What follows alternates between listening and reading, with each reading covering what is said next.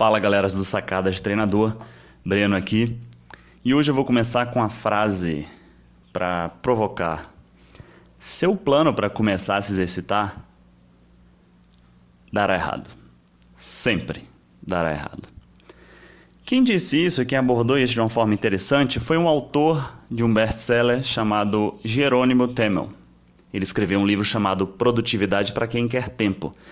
E esses dias ele falou sobre um plano de ação e como as pessoas acham que vai ser.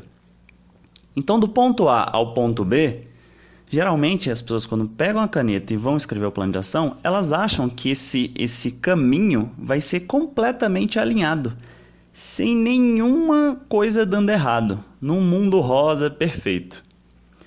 E não é o que acontece. A gente vive num meio em que toda hora está acontecendo alguma coisa nova e que muitas dessas coisas estão fora do nosso controle completamente. E aí, o que fazer?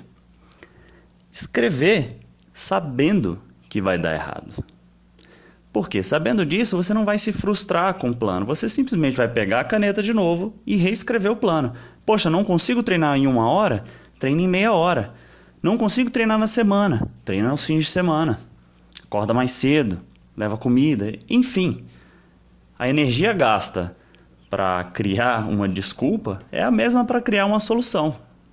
E sempre vai ter uma solução. Seja ela treinar mais rápido, é, levar alguma coisa para comer, ou que seja. Isso é a diferença de uma pessoa que consegue treinar com uma continuidade boa. É esse mindset, é essa consciência de que a solução vai sempre estar tá lá. Né? Então, terminando aqui com a frase de Dalai Lama, que é o homem vive como se nunca fosse morrer e morre como se nunca tivesse vivido. Lembra que o corpo é a principal casa, a principal moradia do ser humano. E sem saúde você não vai fazer nada. Então a prioridade máxima tem que ser a saúde física. Beleza? Forte abraço, até a próxima.